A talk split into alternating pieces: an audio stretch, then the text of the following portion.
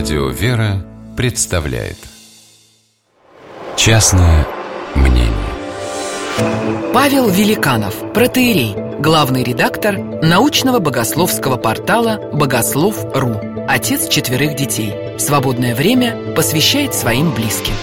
Частное мнение Семинарист, третий курсник, мается перед массивной дубовой дверью кабинета проректора.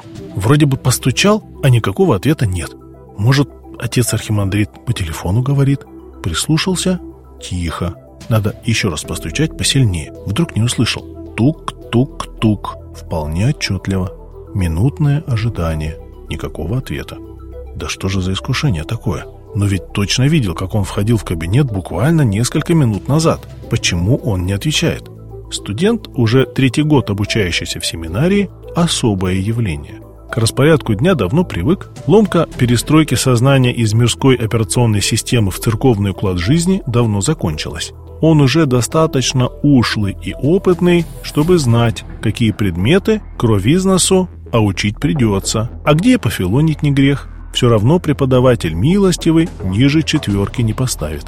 Формат общения с администрацией тоже уже вполне изучен. К кому с какой стороны подходить, кому улыбнуться, кого можно даже по-дружески по плечу слегка похлопать, а где напротив надо в струнку держаться, так, чтобы никаких сомнений в абсолютной порядочности и безусловном послушании.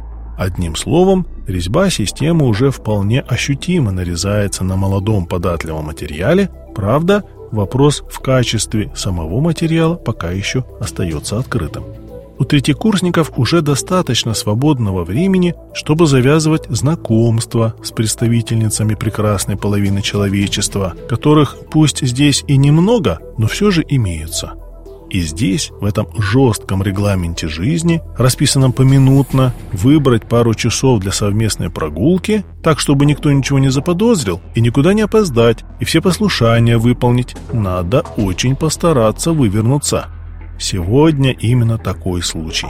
Ей удалось договориться с регентом хора, чтобы со службы уйти, а вот дежурный помощник, как назло, ему не разрешил и отправил к проректору. Если отпустит, пожалуйста.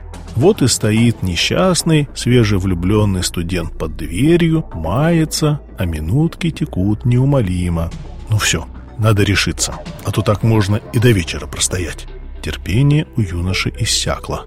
Уже не столь громко постучав, только для приличия, приоткрывает дверь. Неподалеку от входа за столом сидит почтенный архимандрит и внимательно читает книгу. На входящего ноль внимания. «Батюшка, можно?» – спрашивает молодой человек. На совершенно отрешенном лице начальника ни одна мышца не пошевелилась. «Батюшка, благословите! Я только хотел спросить...»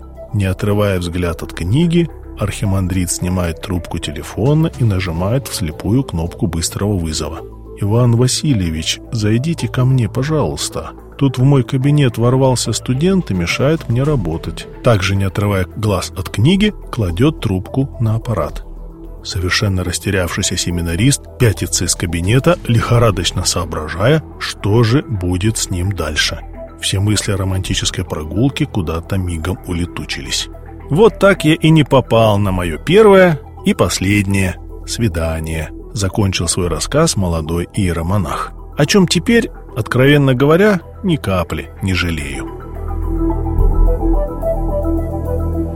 Частное мнение